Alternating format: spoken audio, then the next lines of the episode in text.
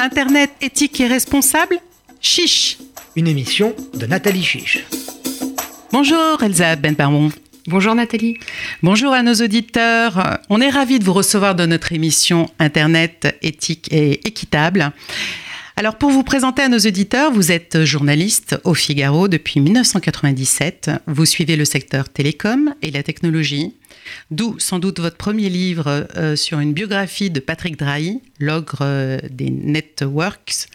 Aujourd'hui, nous allons parler de votre livre. Ce pot de fleurs est un robot euh, qui a été présenté dans votre dossier de presse comme un mode d'emploi pour profiter de la révolution numérique sans se laisser emporter.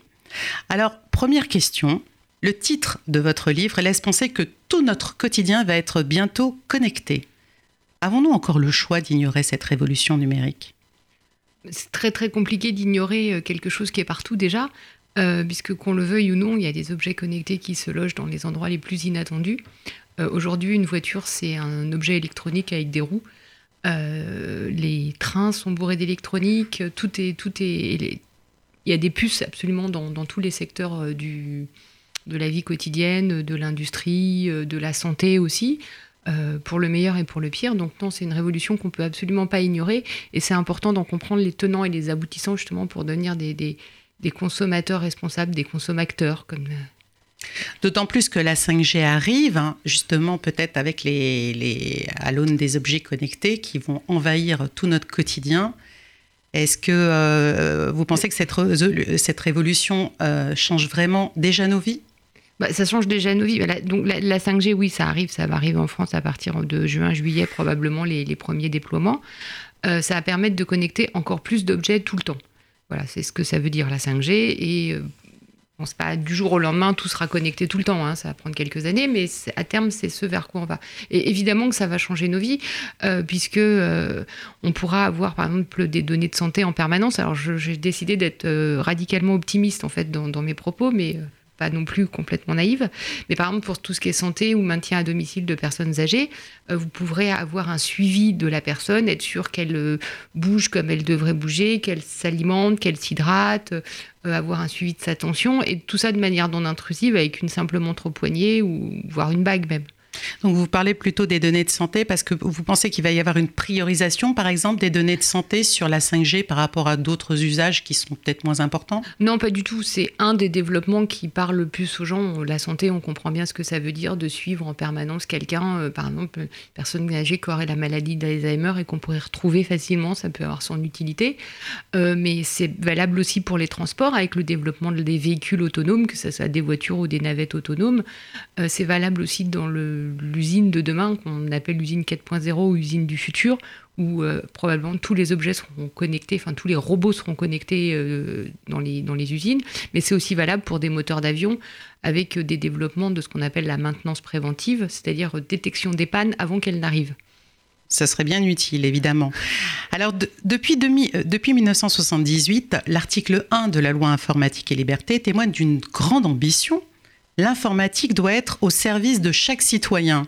Pensez-vous que ce soit encore le cas? Moi, j'ai envie de vous dire que c'est au-delà de l'article 1978. Je suis une fan de science-fiction. C'est Isaac Asimov et c'est la loi de la robotique, comme quoi un robot ne peut pas faire de mal à un être humain. Euh, l'informatique, c'est un outil euh, on, ça devient nuisible si on l'utilise de façon négative. Un marteau, en soi, c'est fait pour planter des clous, mais ça peut devenir une arme si on s'en sert pour taper sur quelqu'un. L'informatique, c'est pareil. En soi, c'est pas mauvais. C'est l'utilisation qu'on en fait qui peut être mauvaise.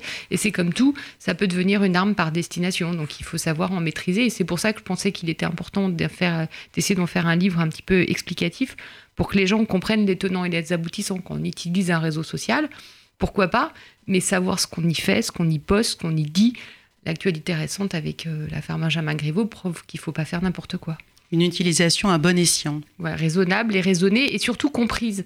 Parce qu'on ne comprend pas toujours ce qui se passe avec, euh, avec un ordinateur. Mon, papa, qui est un peu âgé, me dit oh, Mon ordinateur a fait ça. Non, il n'a pas fait ça tout seul. Il a fait ça parce qu'on a un moment donné un ordre qui fait qu'il a fait ça. Alors, vous parlez de votre papa. Euh, les fonctionnaires, euh, il y en a 5 millions, vont être concernés euh, par le plan du gouvernement qui souhaite dématérialiser 100% des services administratifs depuis d'ici 2022.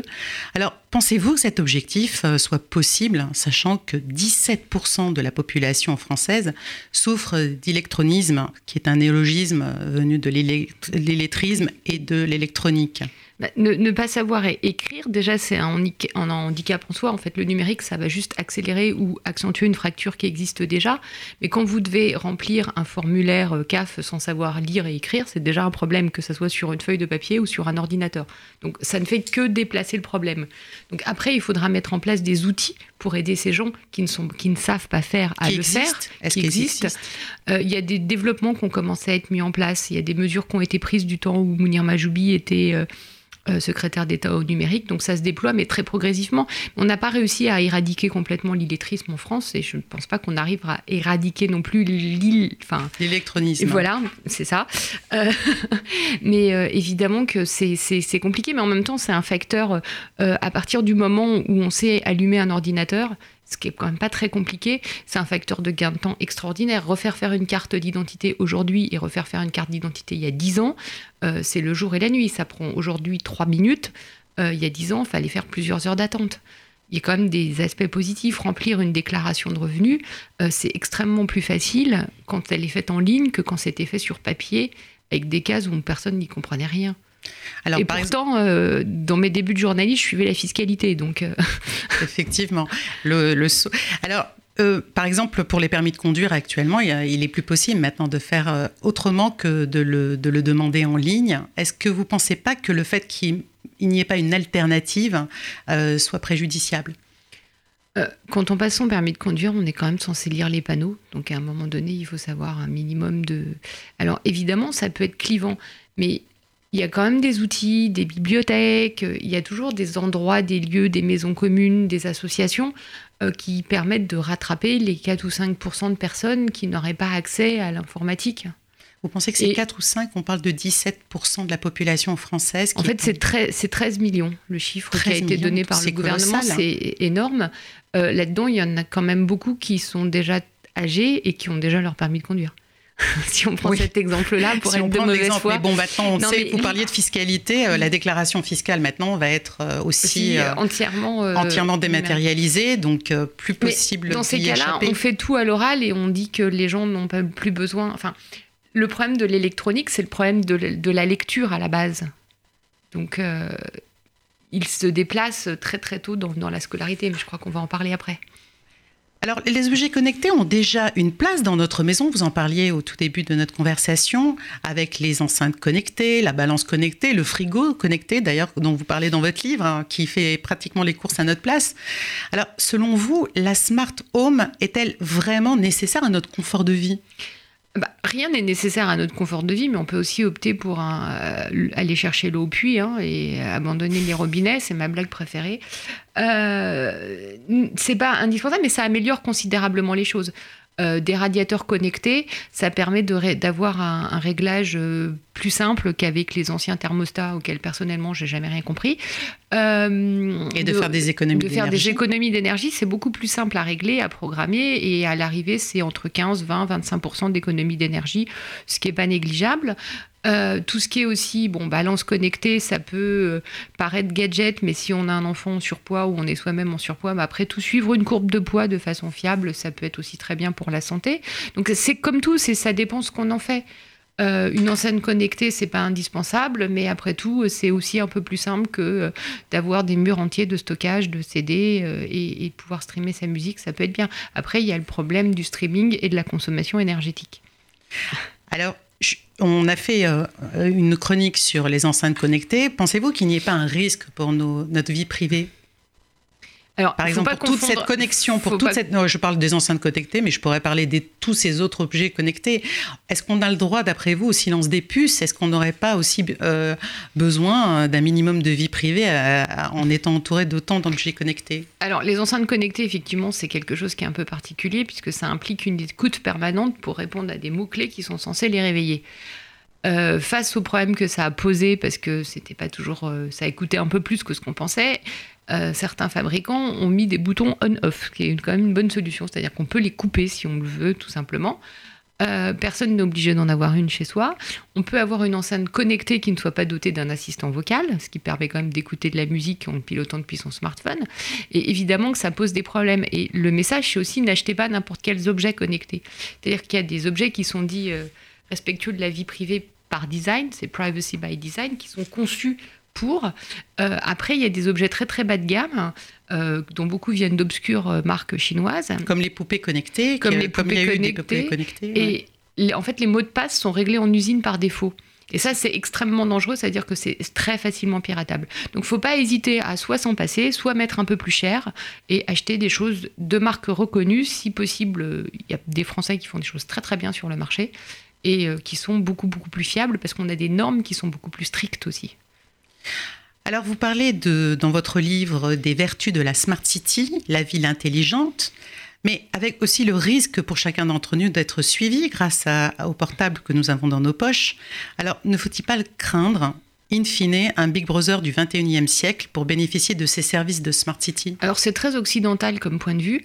Euh, moi, je ne veux pas partager mes données parce que je protège mon petit confort. Alors si on prend le problème en sens inverse, on va prendre l'exemple de Singapour, qui n'est pas une grande démocratie, mais qui a créé un jumeau numérique de sa ville et qui a placé des capteurs dans les cartables de tous les enfants parce que la ville de Singapour voulait comprendre pourquoi les enfants ne prenaient pas les bus scolaires.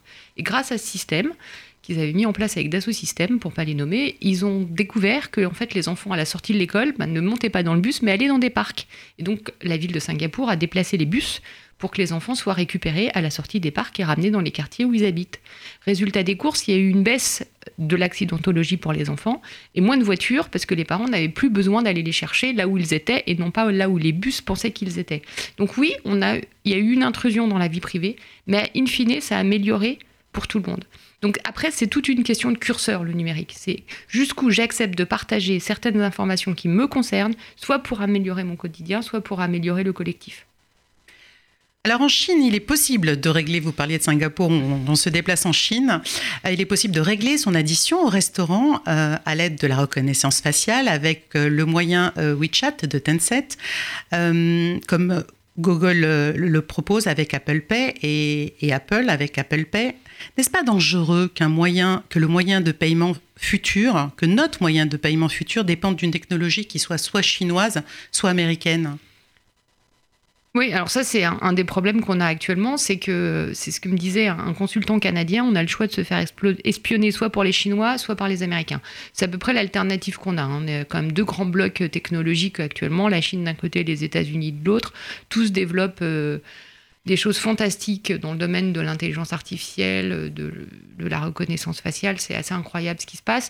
L'Europe est très à la traîne parce qu'on est très morcelé, parce qu'on fait chacun des trucs dans notre coin. Alors il y a des tentatives de rapprochement franco-allemand pour tenter de faire des choses et d'avoir un peu plus de moyens.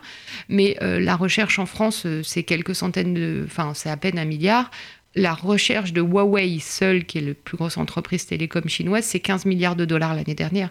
Donc c'est absolument impossible de rivaliser en, restant isolé chaque pays par chaque pays. Et c'est ce que demande Thierry Breton, qui est commissaire européen maintenant au marché intérieur. C'est une vraie politique européenne dans la matière. Sinon, on sera entièrement dépendant soit des Chinois, soit des Américains. Et c'est pas un choix. Donc on ne peut pas espérer avoir un Airbus euh, de l'intelligence artificielle Il faut arrêter de faire des Airbus, ça ne marche pas. Euh, on a essayé de faire un Airbus du train, ça n'a pas fonctionné. Il n'y a que Airbus qui fonctionne. Euh, non, il faut des politiques qui soient plus homogènes. Et alors, il y a des inflexions qui commencent à se faire en matière de politique concurrentielle européenne, et c'est là que ça devient intéressant. Euh, puisque l'Europe a longtemps privilégié euh, le consommateur, donc en favorisant la concurrence entre entreprises européennes. Et là, l'Europe commence à considérer qu'il faut favoriser l'industrie européenne et à élargir son champ d'enquête, c'est-à-dire qu'elle ne va plus concerner, par exemple, que Société Générale est en concurrence avec BNP, point mais que Société Générale et BNP sont, sont en concurrence avec Apple Pay et Google Pay. Et là, ça va changer les choses et ça va peut-être permettre d'avoir des fusions à l'échelle européenne. Les opérateurs télécoms sont très demandeurs de ça, notamment puisqu'ils ont des grosses capacités euh, en termes de recherche et, développement quand même, et de faire émerger des champions européens. Si on déplace, c'est toujours une question de curseur. Hein. Si c'est l'intérêt du consommateur sera, sera préservé, mais la façon dont l'analyse de marché a lieu sera différente. On l'espère euh, vraiment. Alors, en livrant les clés de votre, euh, dans votre livre pour comprendre le fonctionnement du numérique, est-ce que vous pensez que votre mode d'emploi suffit à être un acteur responsable de cette révolution numérique Alors, ce serait très très ambitieux et bien bien bien assez peu modeste de ma part d'imaginer que ça suffit, mais je pense que c'est un bon un, bon début, et plus qu'un début on va dire, on aura déjà fait les trois quarts du chemin pour comprendre un petit peu ce qui se passe euh, autour, euh, autour de soi. J'ai pas la prétention d'être un ingénieur, je suis un journaliste.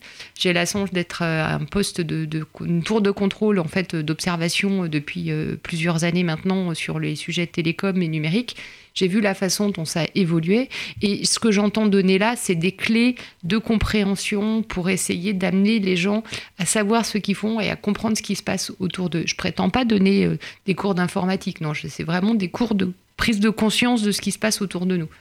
Rappelons que ce livre est un mode d'emploi qui s'adresse principalement à tout à chacun et non pas à des spécialistes. Donc, d'où l'utilité de votre livre qui s'intéresse vraiment à tous les secteurs, tous les sujets et donc qui balaye vraiment tous les usages euh, présents et futurs du numérique. Et je vous encourage fortement à, lire euh, ce livre qui, est là vraiment pour euh, de l'éducation au numérique. Alors, pour finir, Elsa Ben Baron, c'est quoi un Internet éthique et responsable pour vous? Bah, c'est déjà une bonne question. Euh, c'est ce que je vous disais, c'est une question d'outils. Alors, vu de Chine, un Internet euh, éthique et responsable, c'est un Internet qui barricade les gens chez eux et qui les empêche de sortir de leur maison quand ils ont un peu de fièvre, pas de masque ou voire pas de combinaison de cosmonautes en ce moment. En France, ça peut pas du tout être ça. Donc ça va être une lecture à l'aune de notre euh, de notre vision républicaine en fait, de nos valeurs humanistes, de nos valeurs humanistes. Et c'est pour ça qu'il est important que les Européens s'emparent vraiment du sujet et qu'on comprenne vraiment ce qui se passe. On peut pas demander à Twitter ou à, ou à n'importe quel réseau social ou à Facebook ou à n'importe qui d'être responsable et de respecter notre vie privée si deux minutes plus tard on poste des photos de soi en maillot de bain sur la plage avec ses enfants. C'est pas possible. Il faut être logique, il faut comprendre ce qu'on fait. Et un Internet éthique et responsable, c'est déjà une prise de conscience par les citoyens de ce que c'est que ces vastes réseaux, que ces vastes données. Et ensuite, c'est des moyens comme on a déjà en France, notamment avec la, Commission euh, nationale informatique et liberté, la CNIL, qui permettent d'avoir euh, un retrait des données, de faire... Alors c'est toujours des méthodes qui sont aujourd'hui compliquées, mais c'est un, un, bon début. Ensuite, euh, on faut se comporter sur Internet comme on se comporte dans la rue. C'est toujours la même blague. Hein. Dans la rue, vous sortez pas en maillot de bain en demandant à tout le monde Hey, tu veux être mon copain? Bon, bah, le faites pas sur Internet non plus alors. Je vous remercie, Elisabeth Baron. Merci, Nathalie.